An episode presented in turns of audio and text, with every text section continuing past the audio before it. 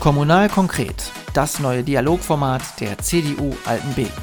Gemeinsam mit unseren Gästen reden wir über Politik, Persönliches und die drei Ortsteile Altenbeken, Buke und Schwanein. Ja, einen wunderschönen guten Abend. Ich begrüße euch herzlich zu Kommunal Konkret, zu unserem Live-Talk hier in der Gaststätte Lerch und wir begrüßen ihn gemeinsam mit einem großen Applaus aus Delbrück und Düsseldorf, unseren heutigen Gast, den CDU-Landtagsabgeordneten aus dem Kreis Paderborn, Bernhard Hoppe-Biermeier. Schönen guten Tag. Hallo. Danke für die Einladung. Ja, Bernhard, herzlich willkommen hier in Schwanei, aber auch natürlich im Namen der Ortsunion Buke, äh, die ja ebenso zu deinem Wahlkreis gehören. Ähm, da, wo du gerade sitzt, saß vor einigen Monaten noch Carsten Linnemann, der auch bei uns im Live-Talk zu Gast war.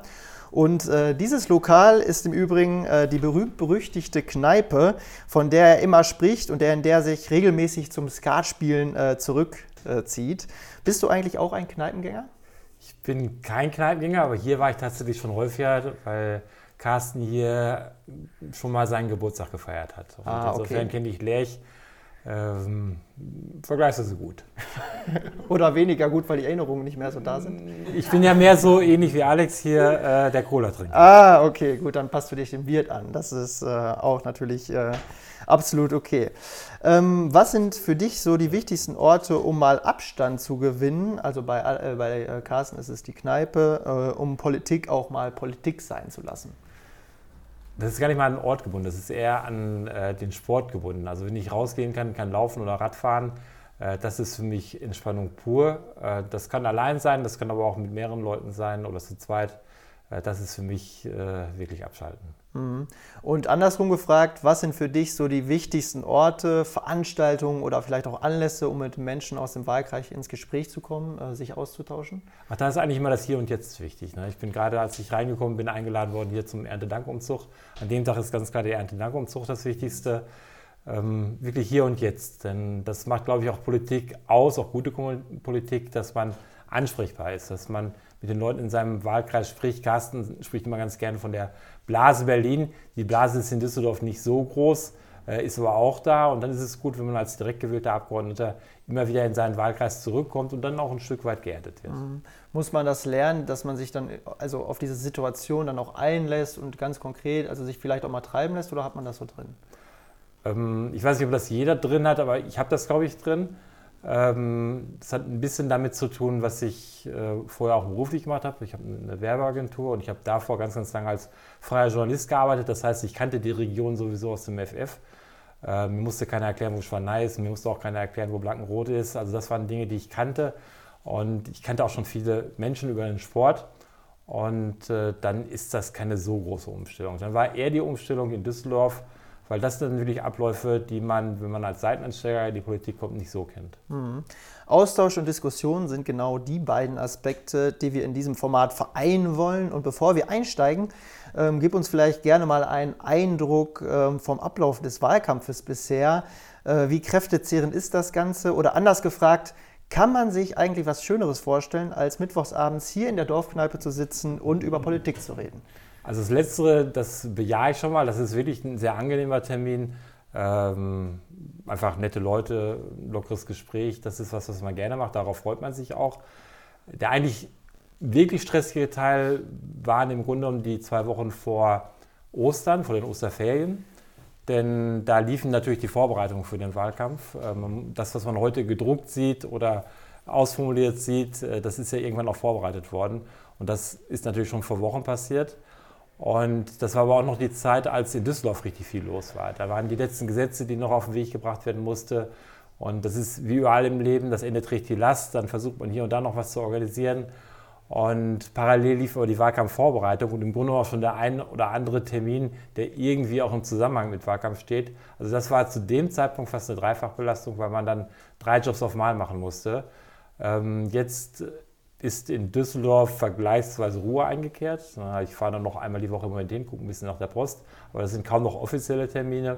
Und dann kann man sich tatsächlich jetzt ganz auf das konzentrieren, was man für den Wahlkampf vorbereitet mhm. hat. Hast du eigentlich einen äh, Wettbewerbsvorteil, weil du ja eine Werbeagentur hast, also kannst du quasi ja für dich selbst werben?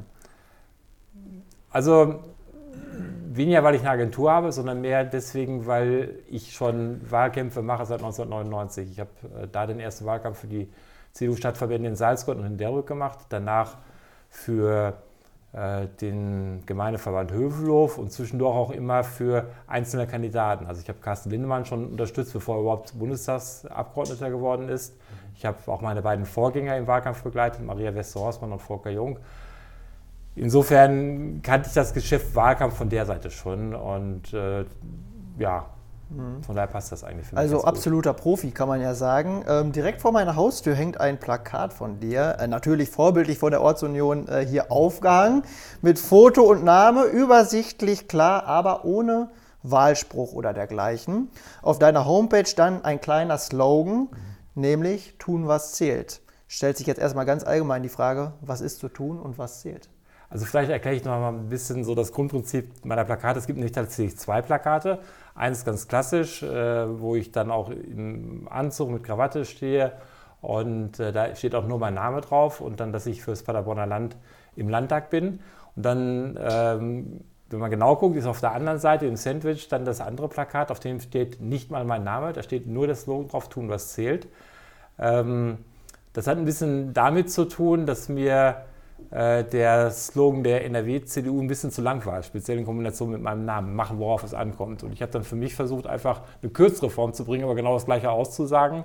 Und dann ist das Tun, was zählt geworden. Deutlich weniger Buchstaben, kann man deutlich größer aufs Plakat drucken. Ähm, und ist auch eine ganz nette Wortspielerei in dem Moment, weil die Leute haben mich dann schon gefragt, hast du gewusst, dass äh, machen, worauf es ankommt, auch Slogan wird? Weil meiner war vorher draußen. Ja, ich wusste es. Äh, habe dann auch probiert, äh, alles auf ein Plakat zu bekommen, aber in Kombination mit meinem Namen war das einfach zu viel. Und dann kam dieses sehr plakative Tun, was zählt. Und äh, ich bin jetzt mit der Kombination ganz glücklich, konnte mir dann auch gleich die Webseite sichern, www.tun-was-zählt www.de und äh, insofern passt das eigentlich alles mhm. ganz gut. Das ist mir auch aufgefallen. Es ist nicht die, irgendwie der Name oder so, der die, äh, ähm, der Website-Titel darstellt, sondern äh, dann wirklich der Slogan. Das hat damit zu tun, dass es ja noch die Agentur, aus der ich komme, gibt und die hat den Namen hoppe-biermeier.de. Ich habe das aber jetzt für den Wahlkampf auch umgestellt. Äh, das heißt also, selbst wenn man jetzt auf meine Firmenseite gehen will, landet man auf meiner Landtagsseite. Mhm. Also es soll ja auch durchaus äh, vermitteln, dass man anpackt, dass man konkret wird. Auch wir wollen heute konkret werden. Ähm, aber bevor wir konkret werden, vielleicht noch die Frage, ähm, hast du konkrete Berührungspunkte oder Erfahrungen mit Buke und Schwanei oder Veranstaltungen oder Gegebenheiten, die für dich hier besonders waren? Ach, ganz viele sogar. Und das hat zu einem ganz großen Teil mit äh, Carsten Lindemann zu tun, weil ich habe es gesagt, ich kenne ihn schon aus der Zeit, bevor er Bundestagsabgeordneter geworden ist. Wir sind da schon zusammen gelaufen. Wir laufen seitdem regelmäßig zusammen. Äh, also alles das, was ich, oder fast alles das, was ich über Schwanei weiß, oder auch über Bug oder Altenbeken weiß ich über Carsten Lindemann. Wir sehen uns mindestens einmal die Woche. Ich nenne das so ein bisschen Running Politics oder Running Diplomacy, dass man also miteinander spricht äh, beim Laufen. Insofern brauchen wir keine Treffen mehr machen, wo wir dann überlegen, äh, was steht so an im Wahlkreis, sondern das erledigen wir tatsächlich beim Laufen ein, zweimal die Woche. Und von daher kenne ich Schwanei gut, von daher kannte ich eben auch Lerch. Wie gesagt, ich bin nicht das erste Mal hier. Ähm, ich äh, habe eine ganze Reihe Projekte im Moment in Buke, wo wir hier eben überlegen, ob wir über das Heimatszeugnis nicht äh, ein, ein, Begegnungszentrum realisieren können. Dadurch war ich häufiger hier. Ich habe den Prozess jetzt, glaube ich, jetzt schon drei oder vier Jahre begleitet.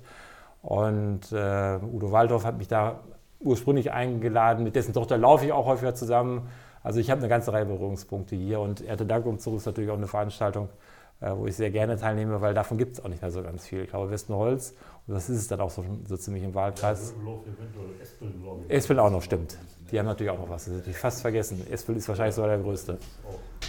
Jemand ja. macht ja auch nur alle drei Jahre, ne? Ja, Espel macht jedes Jahr. Nee, ich sage hier, ja. man wird ja alle drei Jahre und letztes Jahr durch Pandemie ist ja auf vier Jahre jetzt auseinandergezogen worden. Äh, du hast das Laufen schon mehrfach angesprochen. Mit wem läufst du eigentlich nicht? Ähm, ich würde da keinen ausschließen. Also, tatsächlich, also heute hat mich zum Beispiel äh, Ute Dülfer, Bürgermeisterin in Lichtenau, angerufen und da ging es um ein politisches Thema. Sie hatte da ein Problem, wo ich vielleicht helfen könnte. Und da habe ich gesagt, okay, nicht mehr vor 15.05. aber nachgehen wir mal laufen, dann können wir auch die Sachen dann nochmal beim Laufen besprechen. Mhm. Ich sitze auch noch mit leicht schweren Beinen von Hermannslauf hier heute. Ähm, hast du da auch schon mal mitgemacht oder ist das was Ja, aber das ist nicht meine Strecke. Ja, es ist zu viel Höhenmeter genau. aus dem Delbrücker Land. Ne? Ich bin das, äh, ich bin, ich bin, bin tatsächlich Flachlandläufer. Ich mag das ganz gerne, äh, sowohl beim Radfahren als auch beim Laufen, wenn es flach ist. Ähm, beim Radfahren noch mehr, äh, weil das äh, erfordert dann auch noch hohes technisches Geschick beim Radfahren. Also ich bin tatsächlich eher der, der die flachen Strecken bevorzugt. Ich komme auch ursprünglich von der Leichtathletik, also von den äh, Mittelstrecken, Langstrecke, aber dann auf der Bahn gelaufen und die ist ja bekanntermaßen auch flach. Äh, aber das hat ja schon seinen Reiz. Ne? Also ich äh, bin in Hermann auch zwei, drei Mal zum Spaß mitgelaufen, äh, hatte da aber nie die Emotion, ganz vorne zu sein. genau, wir mögen es lieber mit Profil, derb, dreckig, hier hoch und runter. Also da haben wir schon gewisse Unterschiede herausgearbeitet. Ähm, wir sind ja mittendrin im ländlichen Raum, der auch ganz unterschiedlich sein kann, flach oder eben äh, wellig. Ähm, und du schreibst auch auf deiner Homepage, dass auch deswegen in der CDU oder dass du deswegen Mitglied bist, weil es die einzig verbliebene Volkspartei ist, die sich in NRW auch für den ländlichen Raum stark macht. Was sind gegenwärtig die größten Herausforderungen des ländlichen Raumes und was die wichtigsten Maßnahmen, die angegangen werden müssen? Also ich glaube, das Wichtigste ist erstmal, dass äh, der ländliche Raum wieder in den Fokus gekommen ist. Ich habe vor fünf Jahren Wahlkampf gemacht und gesagt, ähm, aus Düsseldorfer Sicht, das war zumindest hier die Empfindung, äh, hört NRW am Kamener Kreuz auf. Das war auch so, was Förderungen angeht, ähm, auch überhaupt was, was Wertschätzung angeht. Man hat hier selten mal einen Minister gesehen. Und das hat sich in den letzten fünf Jahren grundlegend geändert. Das sind also ähm, gerade im Bereich Ehrenamt, Vereine, auch Wirtschaft sind ganz, ganz viele Fördermittel hingeflossen. Äh, es ist endlich auch mal wieder was an der Infrastruktur getan worden. Also eine ganze Reihe Straßenbauprojekte, die angestoßen worden sind. Das hat es in den Jahren vorher alles nicht gegeben.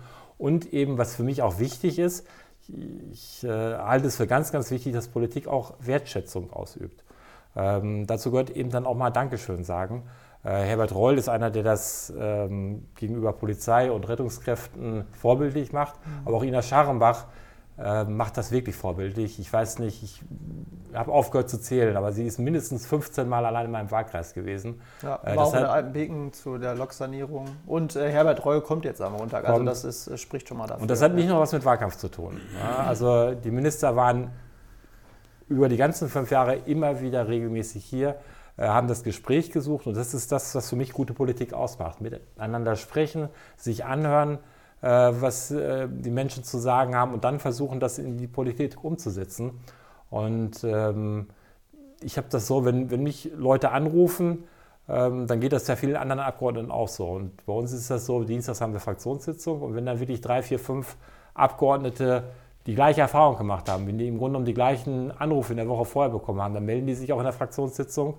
Und dann ist die Chance auch gut, dass genau dieses Problem, wenn wir es denn lösen können, ganz oft kann der Bürger natürlich auch gar nicht unterscheiden, ist das jetzt ein Bundesproblem oder ein kommunales oder ein Landesproblem. Aber da, wo wir helfen können, tun wir es an der Stelle auch. Und dafür ist eben ja, Kommunikation wichtig. Ne? Ich, ich, komme aus der Kommunikation. Ich habe mir auch richtig vorgenommen, ähm, Politik so zu machen, äh, dass ich äh, zum einen Probleme mitnehme aus meinem Wahlkreis und umgekehrt aber auch versuche zu erklären, warum wir bestimmte Entscheidungen in Düsseldorf so gefällt haben, wie wir sie gefällt haben. Mhm. Äh, Herbert Reu wurde auch angesprochen. Wir hatten mit der äh, Adenauer Stiftung auch schon verschiedene Veranstaltungsformate mit ihm. Wirklich einer, der das auch transportiert. Also wo man wirklich das Gefühl hat, man wird wertgeschätzt, zugehört und dann auch irgendwie mit einer klaren, einfachen Sprache vermittelt. Finde ich dann durchaus äh, sehr, sehr spannend. Also solche Begegnungen, Veranstaltungen haben durchaus einen größeren Mehrwert als andere, wo man irgendwie so sich in Floskeln verliert. Ähm, bevor wir konkreter einsteigen, möchten wir dich natürlich als Person vorstellen und auch kennenlernen. Also du kennst uns ja schon ganz gut, haben wir gehört. Ähm, du bist 59 Jahre alt, bist auf dem elterlichen Bauernhof am Steinhorster Becken aufgewachsen, hast 1981 Abitur am Gördler Gymnasium gemacht und warst seither bis 2003 als freiberuflicher Journalist tätig. Wie kam es eigentlich dazu? Waren da schon ganz früh deine Interessen äh, im Spiel, also irgendwie Deutsch-Leistungskurs oder sowas? Und bist du, ähm, wie in dieser Branche üblich, ein klassischer Quereinsteiger oder wie kamst äh, du damit in Berührung? Gab es eine Ausbildung, Studium oder sonstiges? Zuerst bin ich erschrocken, dass meine Homepage noch nicht abgedatet ist, weil ich tatsächlich jetzt schon 60 bin. äh, seit Ende November. Also es sieht aber nach Taktik aus, oder? Nee, nein, nein, also ich, ich, ich stehe schon zu meinem Alter. Also wenn, ich bin auch eigentlich sehr sicher, dass ich meinem Mitarbeiter gesagt habe, er soll das ändern, aber gut, dann ist es vielleicht noch nicht geändert. Ähm, ich hatte keinen Deutsch-Leistungskurs, aber äh, tatsächlich war der Deutschkurs äh, dafür ähm, Ursache, denn wir haben damals die Neue Westfälische besichtigt in, in Bielefeld und da habe ich ganz äh, frech gefragt, ob ich da nicht mal auch was für schreiben könnte, weil ich zu der Zeit schon, das war ja in der 12, und zu der Zeit war ich bereits im Leitungsteam der katholischen Landjugendbewegung bei mir in Steinhorst und habe da auch so ein bisschen Öffentlichkeitsarbeit gemacht und dann wurde das ab 1981, ich war noch Schüler, dann auch bezahlt von der Neuen Westfälischen und da die hier nicht so stark gelesen wird, war ich nach ein paar Wochen dann auch freier Mitarbeiter beim Westfälischen Volksblatt und äh, habe das dann auch wirklich über 20 Jahre gemacht, dass ich dann also angefangen hier mit den lokalen Blättern, bin daraus, hat sich dann im Grunde genommen eine freiberufliche Tätigkeit entwickelt. Ich habe dann auch für Unternehmen geschrieben, bin darüber dann auch ins Ausland gekommen.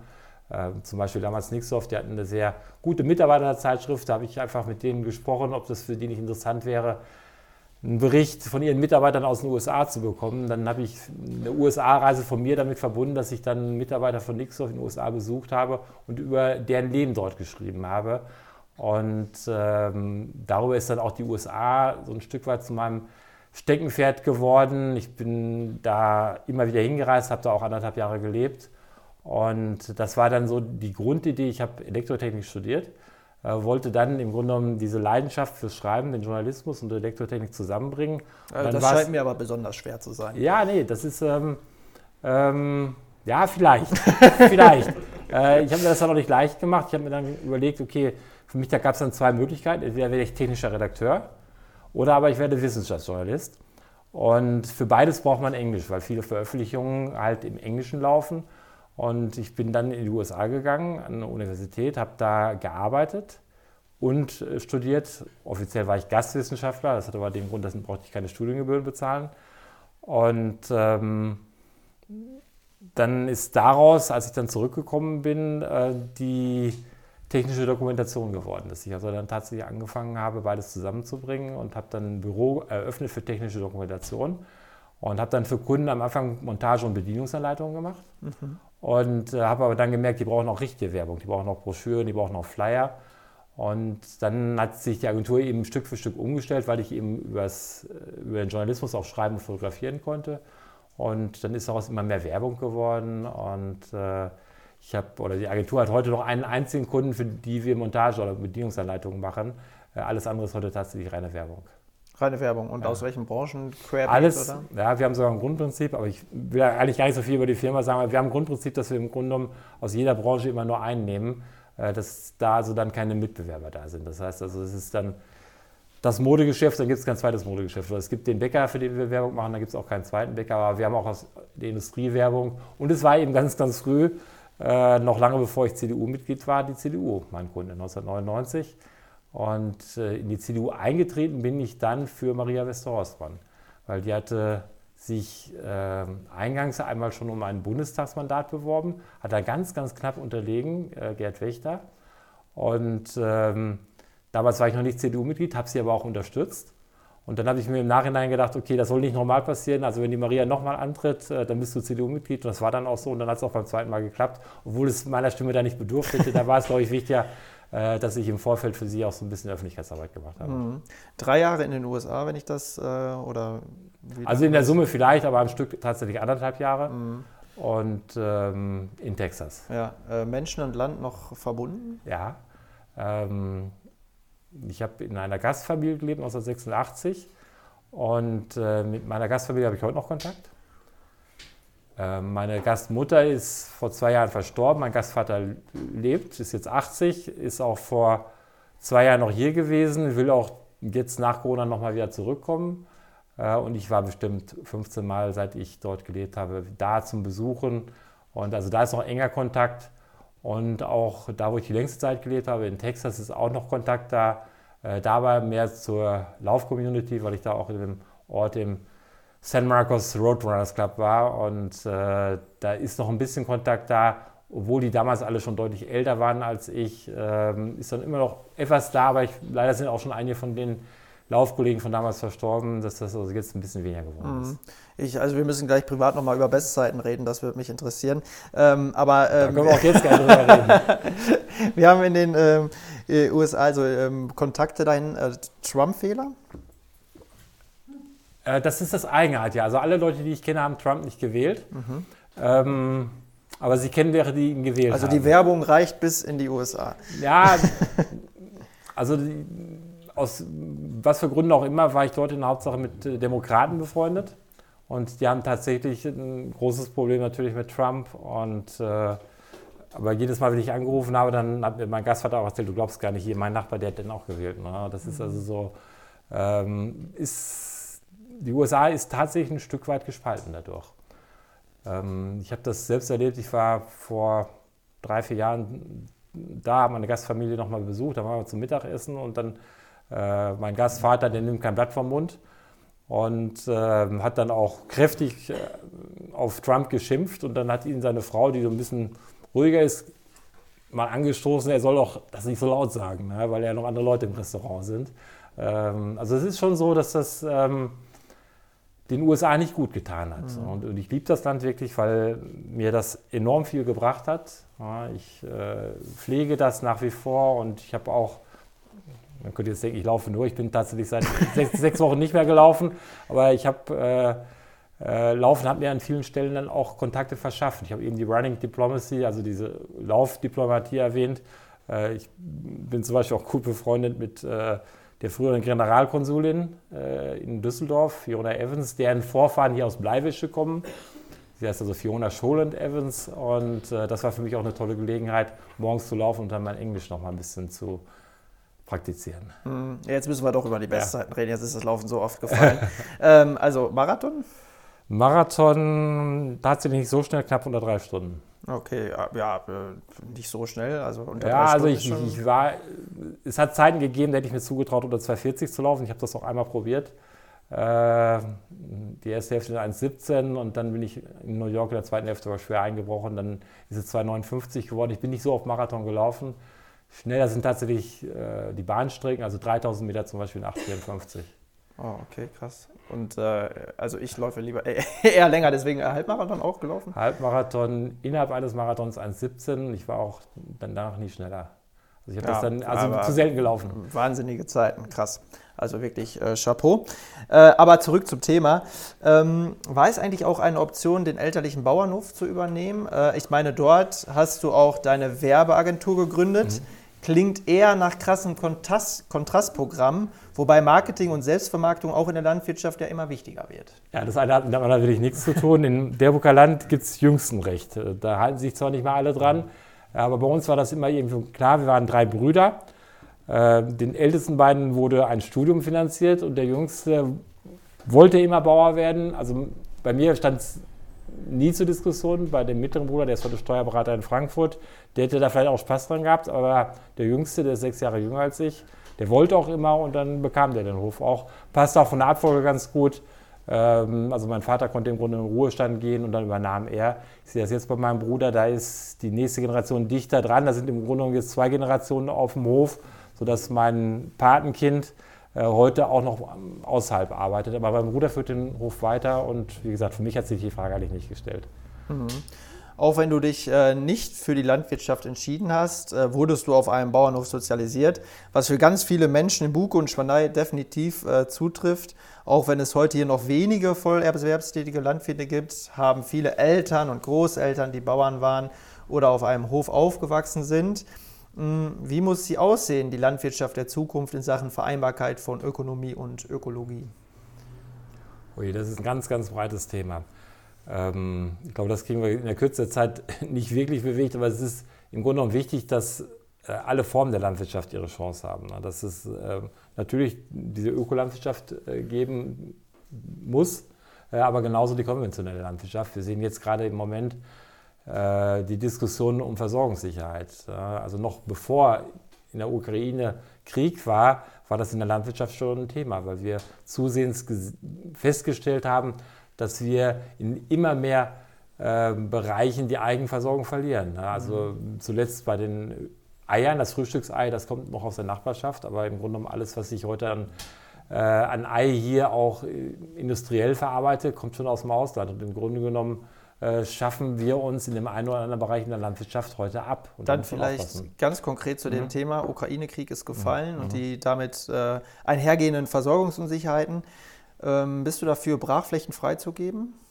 Ja, müssen wir jetzt. Ja, also ich äh, glaube tatsächlich, dass wir ähm, sehen müssen, dass wir zwar selbst nie Hunger leiden werden, äh, aber jede Tonne Getreide, die hier geerntet wird, kann woanders äh, dann exportiert werden. Also insofern denke ich, dass wir versuchen sollten, so viel wie eben möglich hier äh, auch zu produzieren. Und das heißt für mich auch, dass ich ähm, bei der Düngeverordnung auch nochmal genauer gucken muss, äh, dass ich da das nicht sofort umsetze, weil das natürlich auch zu Einbußen, was den Ertrag angeht, führt. Wird dann nicht, wie Landwirtschaftsminister Cem Özdemir sagt, eine Krise mit der anderen ausgespielt?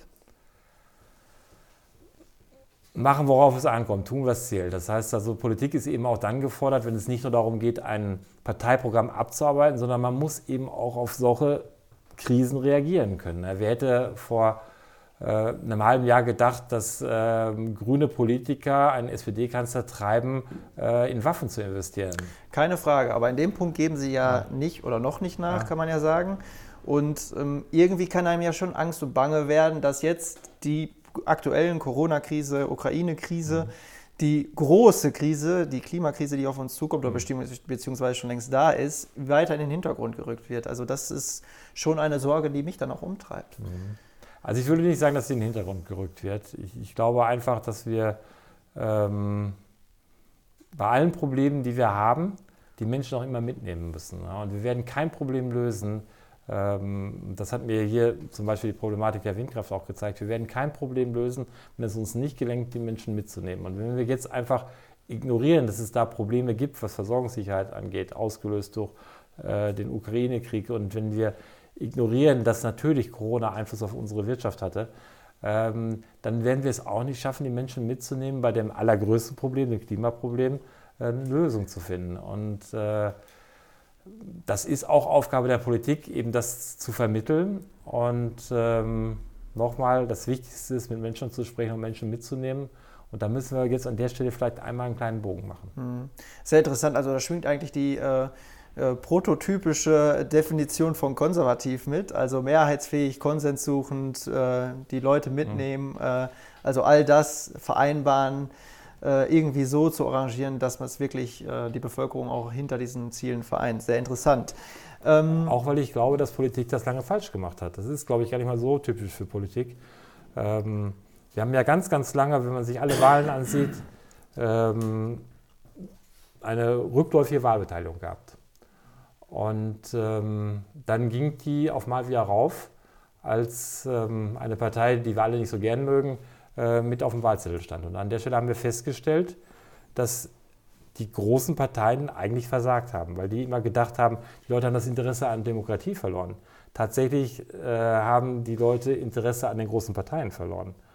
Und ähm, in dem Moment, als auf mal Protest gewählt werden konnte, wurde Protest gewählt. Und ich glaube, dass das äh, die großen Parteien viel zu lange ignoriert haben, dass die Menschen nicht demokratiemüde geworden sind, sondern sind große Parteien müde geworden. Mhm. Man sieht das ja, ja auch bei Fridays for Future zum ja. Beispiel. Also ähm, das ist ja alles andere als Demokratiemüdigkeit. Ne? Und auch der Jugend kann man das ja eigentlich nicht vorwerfen. Die sind ja so aktiv wie selten zuvor. Darum ist es so wichtig, dass Abgeordnete eben rausgehen, mit Leuten sprechen.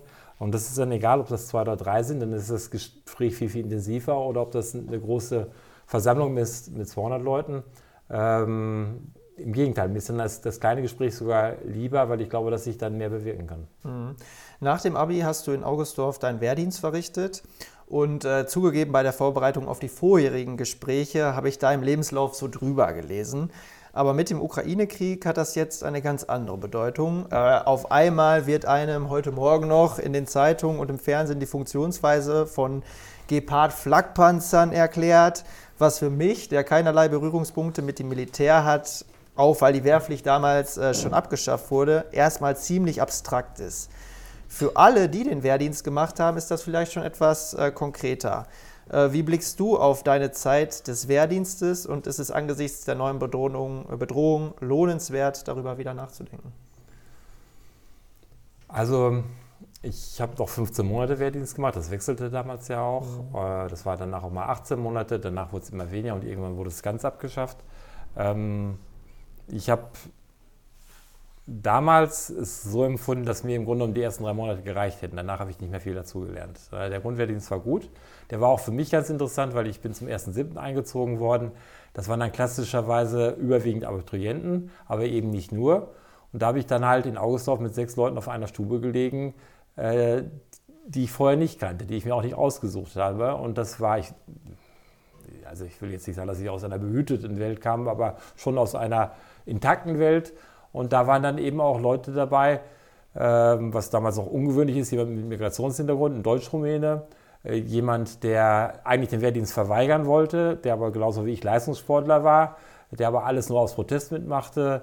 Dann hatte ich einen äh, jungen Mann dabei, der war von Haus aus Autoverkäufer. Also es war äh, sehr, sehr unterschiedlich, wie wir da zusammengekommen sind. Und die Erfahrung habe ich als ähm, bereichernd empfunden, dass ich mal mit Leuten zusammen bin, die ich mir nicht ausgesucht habe. Ähm, als ich jetzt die Nachrichten gesehen habe und gesehen habe, dass zum Beispiel der, der Schützenpanzer Marder jetzt auch exportiert werden soll und der Leopard 1, das waren genau die beiden Panzer, die wir damals in Augustdorf hatten. Ich selbst war auf einer Schreibstube in der Waffenkammer, habe also selbst nie Panzer gefahren, habe auch nur ein oder zweimal drin gesessen, also habe da nicht so die direkten Erfahrungen. Aber klar, Dinge haben sich geändert. Das äh, merke ich auch, wenn ich zum Beispiel mit Carsten Lindemann laufe und wir unterhalten uns über Krisen. Ne? Und wir haben uns zum Beispiel damals über die Euro-Krise unterhalten. Mhm. Und so für ihn war das so das Größte, was man sich an Krise vorstellen kann. Da habe ich gesagt, du bist einfach zu jung. Ja, als ich äh, bei der Bundeswehr war, als ich mein Gelöbnis gemacht habe, da haben draußen Autos gebrannt. Das war RAF-Zeit dann? RAF-Zeit, das war aber auch dann NATO-Doppelbeschluss. Da gab es ganz intensive Diskussionen und auch Proteste. Als ich bei meinem Gelöbnis einmarschiert bin, da haben dann ähm, Leute, die das nicht so gut fanden, in der Nachbarschaft in Bielefeld die Sirenen kurz geschlossen. Also war eine ganz andere politische Stimmung, die man sich nicht vorstellen kann, wenn man nicht in dieser Zeit gelebt hat. Also insofern kann ich mich daran gut erinnern.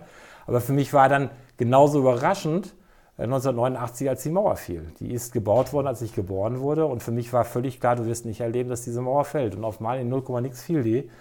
Und ähm, das ist das, was, glaube ich, dann auch gute Politik ausmacht, zum Beispiel damals auch von Helmut Kohl, dass man dann einfach Grundsätze hat, an denen man festhält und sich überlegt, ähm, wie Politik funktionieren kann. Dass man dann auch reagieren muss, eine Chance auch beim Schopfe greifen muss.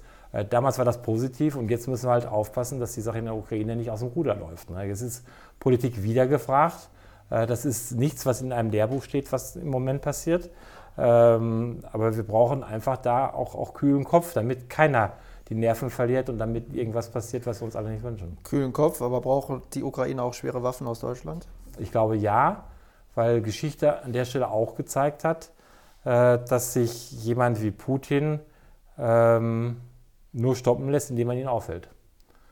Und ähm, ich denke, dass wir alle Mittel ausschöpfen müssen, ähm, bis zu dem Punkt, wo wir selbst in den Krieg aktiv eingreifen. Mhm. Und dazu gehören für mich auch Waffenlieferungen.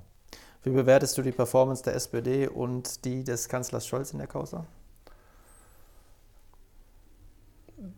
Zu zaghaft. Ich denke, dass er äh, einfach auch nach außen Stärke zeigen muss, weil Putin auch das Gefühl haben muss, dass Europa mit einer Stimme spricht. Und im Moment hinken wir immer einen Schritt hinterher. Ja, von diesem schweren Thema vielleicht äh, wieder einen Schritt zurück. Warum hast du dich damals als Landtagskandidat eigentlich aufstellen lassen? Ähm, ich habe ja erzählt, dass ich ähm, meine Vorgänger und auch Carsten Lindemann schon unterstützt habe, als die anstrebten, als sie ihr Mandat anstrebten. Und das habe ich damals auch gemacht, weil das war nie meine Lebensplanung. Ich habe Volker Jung unterstützt und auch Maria Westerhorstmann und äh, Maria hatte so viel Power, die, die sie noch kennen, ich weiß nicht, Jens wird sie sicherlich kennen, äh, die hätte das heute noch machen können, auch wenn sie 70 wäre. Äh, die hatte wirklich Dampf, äh, ist dann leider viel zu früh verstorben. Volker Jung war sogar jünger als ich, äh, auch viel, viel, viel zu früh verstorben. Und äh, als es dann darum ging, einen neuen Kandidaten zu finden, hatte ich zwei im Auge, die ich auch unterstützen wollte, denen ich das auch angeboten habe. Äh, ich kann sogar heute sagen, wer. Also Reinhold Hansmeier, den Stadtverbandsvorsitzenden aus äh, Delbrück und äh, Hubertus Beringmeier, den heutigen Bauernpräsidenten. Die wollten aber beide nicht. Und äh, dann habe ich es gemacht. Und dann einfach mal so eine prototypische Werbekampagne aufgezogen? Oder? Sagen wir so, ich wusste, wie es geht. ähm, ja, was würdest du als dein Steckenpferd einstufen? Auf welche Themengebiete bist du spezialisiert und warum? Ähm, tatsächlich durch die Aufgaben, die ich in Düsseldorf wahrgenommen habe, ist Energie ein wichtiges Thema geworden. Das hat damit zu tun, dass ich natürlich aus dem Wahlkreis komme mit der meisten Windkraft in ganz Nordrhein-Westfalen. Mhm. Also damit musste ich mich beschäftigen, wenn ich meinen Wahlkreis ordentlich vertreten will. Und dann ein zweites Thema, was man hier nicht so mitbekommt, ist äh, Integration. Äh, ich bin Beiratsvorsitzender der einzigen Abschiebehaftanstalt in NRW, also in Büren, Stöckerbusch, und bin auch im Integrationsausschuss. Ähm, und ich war in den ersten zwei Jahren kommunalpolitischer Sprecher in Düsseldorf und kenne mich daher inzwischen auch recht, recht gut mit kommunalen Finanzen aus. Und ein ganz, ganz wichtiges Thema für den ländlichen Raum und insbesondere für meinen Wahlkreis hier ist das Thema Förderung. Das heißt also, ich habe äh, mich ganz intensiv mit Möglichkeiten beschäftigt, wie man Fördermittel hier hinbekommen kann in unterschiedlichsten Bereichen, insbesondere aber auch in den letzten zwei Jahren, als es die ganzen Corona-Hilfen gab, was Wirtschaft angeht, aber eben auch was Vereine angeht. Es gibt Und, ja auch konkrete Beispiele in der Gemeinde. Ähm, es gibt wahrscheinlich kaum einen Wahlkreis, in dem so viele Fördermittel, insbesondere was Vereine angeht, äh, geflossen sind wie in diesem Wahlkreis. Äh, das hat nicht nur mit mir zu tun, das hat auch damit zu tun, dass wir hier eben ein sehr funktionierendes Ehrenamt haben. Ganz, ganz viele, die sich hier engagieren und äh, wir spielen uns auch wunderbar die Bälle zu. Ich habe also zu Beginn von Corona angefangen, mir eine Adressdatei aufzubauen. Ähm, frei zugängliche E-Mail-Adressen oder wenn Leute mir geschrieben haben, da stehen inzwischen mehr als 1000 Vereine drin. Und wenn es was Neues gibt zu Fördermitteln, dann schreibe ich die an. Und äh, von den 1000 kenne ich 300 persönlich. Dann steht da auch, was ich, lieber Jens oder was, wenn ich ihm was schreibe. Und äh, ich schicke das auch nicht als Massen-E-Mail, sondern die werden individuell verschickt. Äh, mir helfen meine Mitarbeiter da, also bei denen, die ich nicht persönlich kenne, die anderen schreibe ich aber wirklich dann auch an. Und ähm, wir machen auch den Betreff jedes Mal anders, damit diese Mails auch nicht irgendwann im Spam landen. Wenn man das so als Massen-E-Mail wegschickt, dann ist die Gefahr groß, dass äh, das Internet dann auch erkennt, dass das eine Massen-E-Mail ist. Das heißt, wir verändern das auch, das dauert dann zwei, drei Tage, aber der Erfolg gibt äh, mir an der Stelle wirklich recht, weil ähm, ich habe mal nachgefragt bei der Bezirksregierung, dieses Programm Neustart miteinander, das jetzt in aller Munde ist, zumindest hier. Äh, das ist in der ganzen, im ganzen Regierungsbezirk Detmold nur 200 Mal bis Ende Oktober ähm, beantragt worden. Und mehr als ein Viertel der Anträge kam bei mir aus dem Wahlkreis, obwohl es hier 15 Wahlkreise gibt. Und, und das ist mit anderen Programmen ist das ähnlich. Ne? Jetzt beim Heimatzeugnis äh, kommt vom, von der Bezirks, also das, was auf Bezirksebene läuft, sind mehr als die Hälfte hier aus dem Wahlkreis, weil ich die Vereine immer wieder darauf hinweise und die nehmen das auch dankbar an. Mhm. Und dann kommen auch Rückfragen. Also das ist äh, ja. etwas, was gut gelaufen ist. Also das ist die Kommunikation und die Interaktion, glaube ich, sehr, sehr wichtig. Ähm, ich würde sagen, äh, wir steigen mal ein in die Themen, äh, die NRW bewegt. Aber bevor wir ähm, ganz konkret werden, wenn du als Journalist und Werber deine eigenen Schlagzeilen schreiben könntest, welche pointierten Überschriften würdest du deiner eigenen Politik geben? Bürgernah, wenn man es mit einem Wort sagen will. Ähm, ich würde auch gerne lesen, weil ich glaube, dass ich es bin, fleißig. Mm, und zielorientiert. Das wären so Schlagworte, die ich für meine eigene Politik gerne gebrauchen würde. Genau, also ich würde sagen, die Prüfung ist auf jeden Fall äh, bestanden. Und äh, viele bemühen ja auch den Wahlomat, um die Perspektiven äh, der Parteien einordnen und abgleichen zu können. Und äh, ich habe jetzt einfach mal, äh, auch um ein breites Spektrum an Themen abdecken zu können, ein paar Thesen mitgebracht. Ähm, also gerne einfach Stimme zu, Stimme nicht zu, neutral oder, wenn bei Bedarf besteht, auch äh, ausschmücken, warum. Ähm, These 1, in Nordrhein-Westfalen soll auch nach 2038 Strom aus Kohle gewonnen werden. Geht nicht. Geht nicht gut. Schule in Nordrhein-Westfalen sollen auch nach der Pandemie einen Teil des Unterrichts online durchführen dürfen. Sollte man zumindest überlegen. Ja, würde ich auch sagen. Es sollen mehr Straßenflächen in Fahrradwege umgewandelt werden.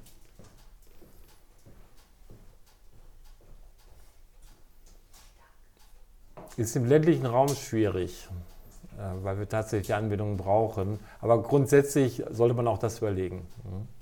Also da hätte ich jetzt als Sportler eine schnellere Antwort äh, mhm. mitgerechnet. Aber also, okay. Ähm, die Mietpreisbremse in nordrhein-westfälischen Städten soll wieder abgeschafft werden. Es gibt keine Mietpreisbremse. Dann hat das der Valomat äh, falsch äh, aufgeschrieben. Nee, das, also Mietpreis, Mietpreisbremse bringt gar nichts. okay. Äh, in Nordrhein-Westfalen sollen mehr Krankenhäuser in öffentlicher Trägerschaft sein. Nein. Beim Bau neuer Wohngebäude soll die Einrichtung von Photovoltaikanlagen verpflichtend sein. Ich halte nichts von Pflichten. Ich denke, dass man das auf einem anderen Weg auch erledigen kann. Das Land soll weiterhin Gebühren bei einem Kirchenaustritt erheben. Nein. bei den Landtagswahlen in Nordrhein-Westfalen sollten die Parteien weiterhin frei entscheiden können, wie groß der Frauenanteil auf ihren Listen ist.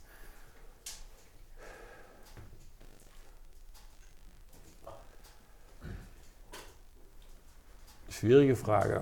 Ähm, ist ja auch eine Frage, die wirklich die CDU ja. auch trifft. Ne? Also bei uns ist ja jeder Dritte. Ich denke, dass das im Moment eine faire Regelung ist, weil das tatsächlich ähm, die Partei nicht widerspiegelt, weil wir deutlich weniger als ein Drittel Frauen haben. Aber um Frauen an der Stelle zu helfen, ist, glaube ich, die Regelung, wie wir sie gefunden haben, mit einem Drittel, also jeder dritte Platz ist, ist mehr als richtig, aber fair. Auf den ersten zehn Plätzen ist ja sogar jeder zweite Platz. Mhm. Und wie kriegt man das hin, dass mehr Frauen in, oder für man die für die Parteiarbeit oder auch für die CDU begeistern kann? Also ich meine, hier vor Ort haben wir auch äh, große Probleme damit. Ähm, man sieht hier den Schnitt auch sehr gut live äh, und ablesbar. Also was kann man machen? Also äh, viele sind auch steht und fällt immer mit handelnden Personen. Ich habe in Düsseldorf mit ganz, ganz vielen ganz tollen Frauen zu tun, die wirklich richtig gut Politik machen. Und ähm, vielleicht müssen einfach, wir haben ja auch gute Beispiele hier im Kreis. Corinna Rotte ist jetzt jemand, wir haben eine Kreisvorsitzende, das hat äh, schon das zweite Mal, Maria Westhorsmann war ja auch Kreisvorsitzende. Äh, ich glaube, dass wir einfach noch mehr gute Beispiele brauchen, dass man das nicht erzwingen kann, aber dass man äh, als Partei versuchen sollte, zumindest diese positiven Beispiele, die da sind, dann auch positiv rauszustellen. Das heißt, in den Formen, wo wir Selbstveröffentlichungen beeinflussen können, dass wir dann an der Stelle die Frauen auch rausheben und denen auch tatsächlich die Chance geben, in, in gute Positionen zu rücken. Ähm, wir haben ein tatsächlich sehr großes Problem bei uns in der Fraktion, weil bei der letzten Wahl war es einfach so, dass ähm, von den 72 Abgeordneten, die in den Landtag eingezogen sind, das waren 72 Abgeordnete, die direkt gewählt worden sind. Folglich war dann der Frauenanteil niedrig, das waren nämlich auch einfach nur zwölf, weil die halt nicht so viele Direktwahlbezirke bekommen haben. Das kann man über die Liste dann ein bisschen leichter steuern. Parteien, die sich ausschließlich aus der Liste rekrutieren, wie FDP und Grüne, mhm. können das noch ein bisschen leichter machen. Da haben wir im Moment noch einen natürlichen Wahl, noch einen natürlichen Nachteil, weil wir halt in den Wahlkreisen meistens Männer haben, die dann die Chance bekommen. Ähm, es wird nicht die Lösung schlechthin geben, aber die Insellösung, die ich anbieten kann, ist tatsächlich die Frauen, die wir raus haben, die, die starken Frauen, die wir haben, müssen wir deutlich herausstellen. 16 mhm. Jahre hatten wir jetzt eine ganz starke Frau ganz vorne an der Spitze. Also irgendwie äh, scheint da nicht so besonders viel Schwung mitgekommen zu sein, was ich besonders schade finde. Ähm, nächste These. NRW soll sich dafür einsetzen, dass innerorts Tempo 30 zur Regelgeschwindigkeit wird. Nein. Die Ausweisung von Flächen als Baugebiete soll in NRW begrenzt werden.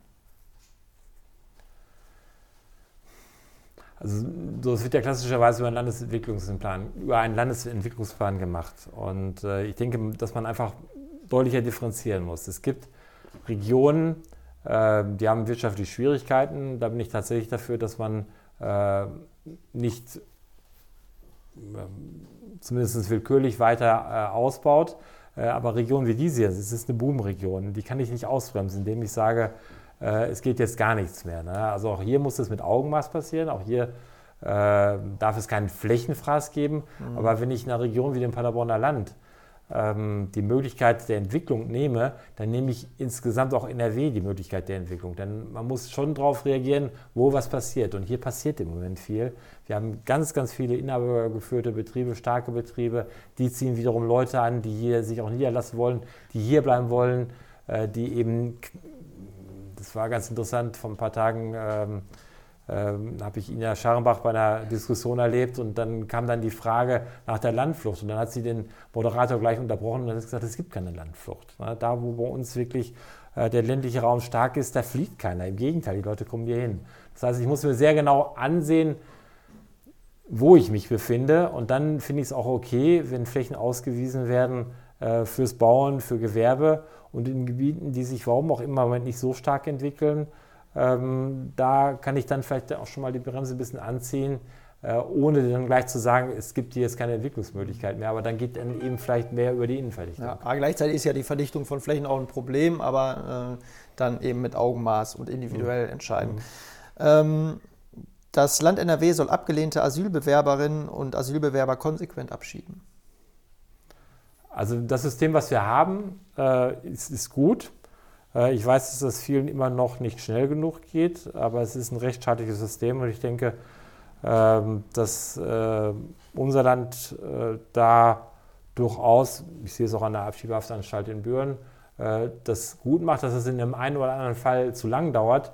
Ähm, das hat eben auch damit zu tun, dass sich die, die ähm, ja, da zur Diskussion stehen, die gegebenenfalls abgeschrieben werden müssen, nicht so mitwirken. Ich kenne das aus der Praxis ein bisschen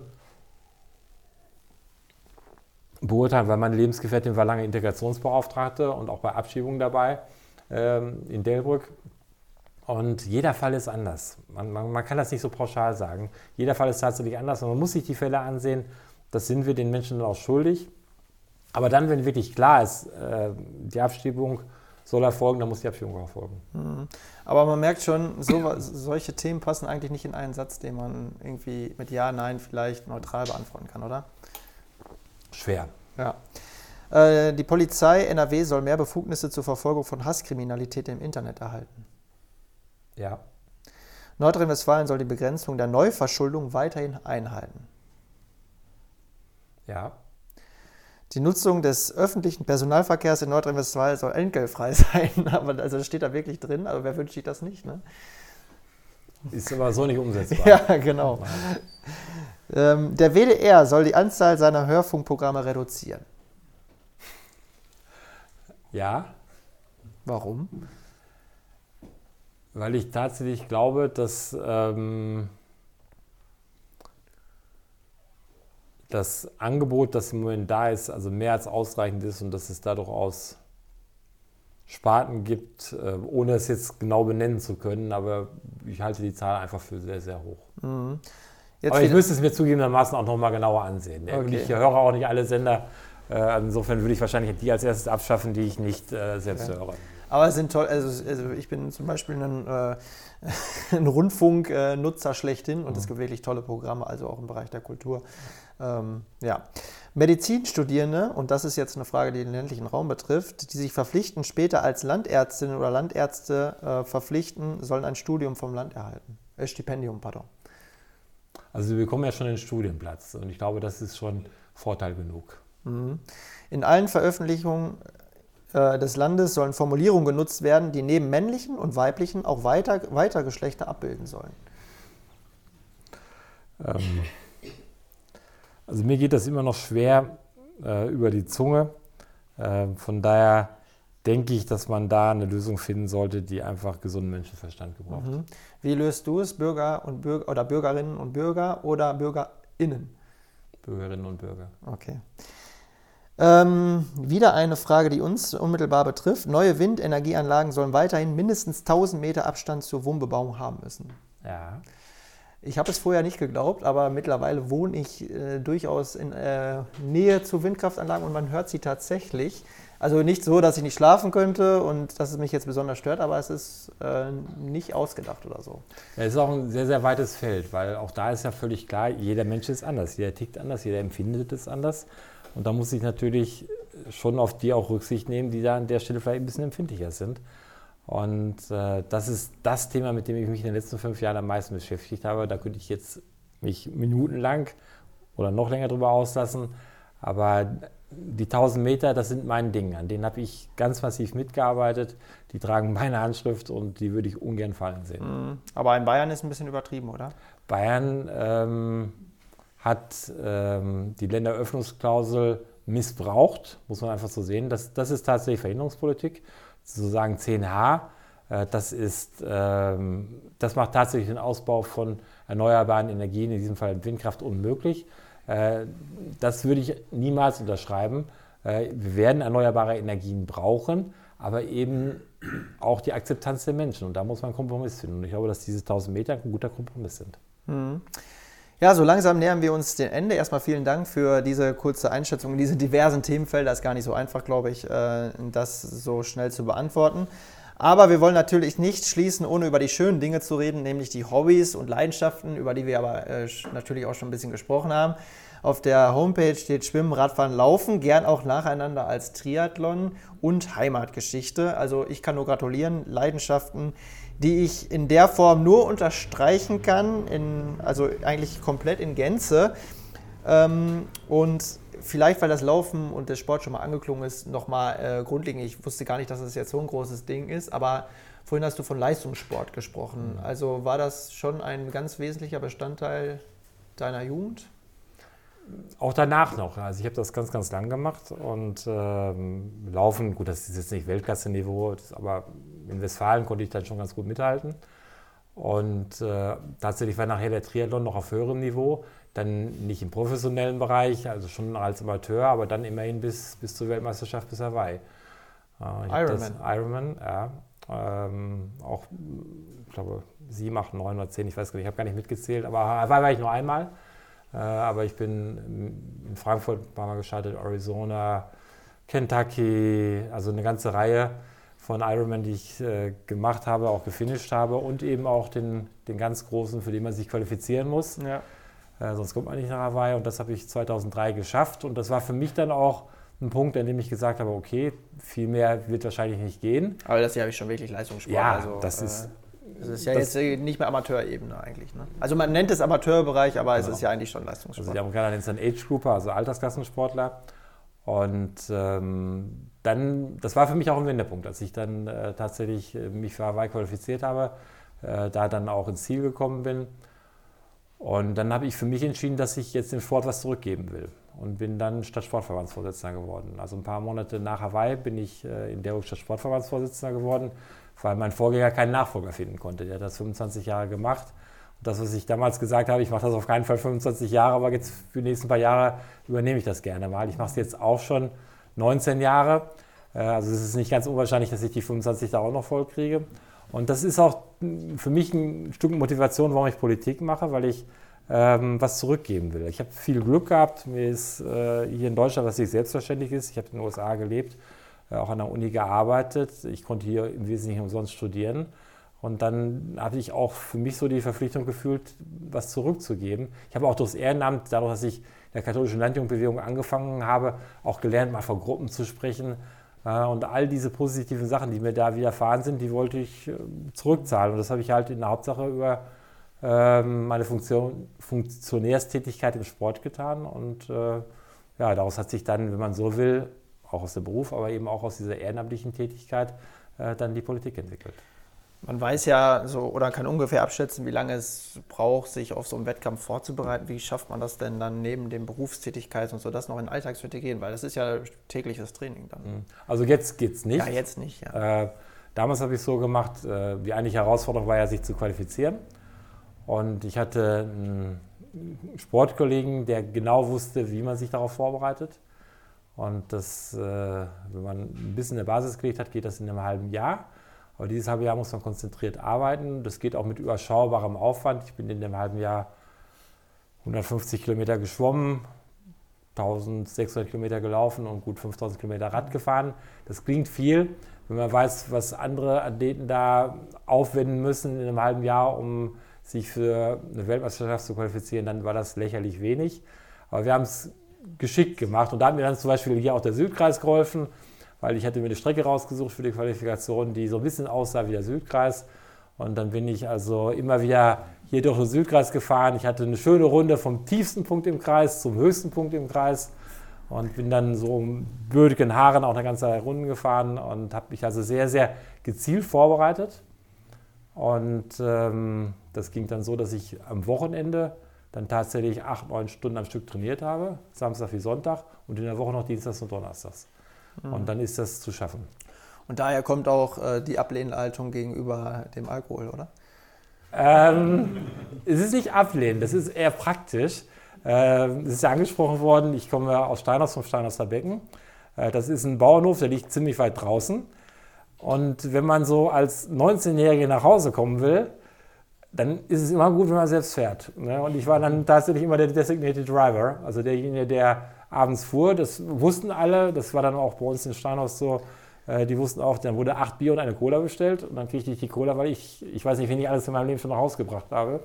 Äh, aber ich war immer derjenige, der fährt und es hat dann tatsächlich in den Jahren, das passt dann gut mit dem Sport, in den Jahren, als ich richtig viel Sport gemacht habe, wenn ich all den Alkohol, den ich, den ich übers Jahr getrunken habe. Den die anderen getrunken nein, nein, haben. Nein, den, den, ich, den ich übers Jahr getrunken habe.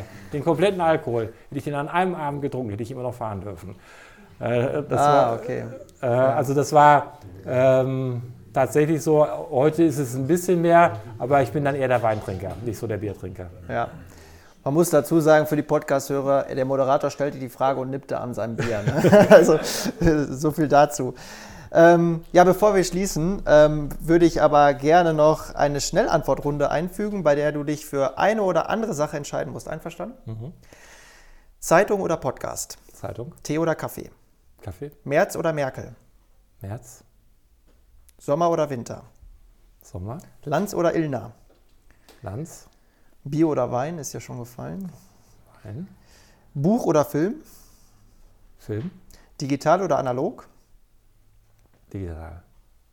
Baumgart oder Nagelsmann? Baumgart. Schreibtisch oder unterwegs? Schreibtisch. Volksfest oder Theater? Theater. Meer oder Berge? Meer. Fleisch oder Fisch? Fleisch. Ja, lieber Bernhard, vielen Dank für dieses schöne Gespräch. Dankeschön. Ich danke Ihnen. Danke.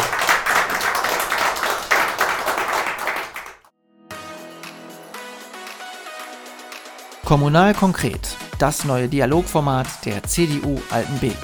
Gemeinsam mit unseren Gästen reden wir über Politik, Persönliches und die drei Ortsteile Altenbeken, Buke und Schwanein.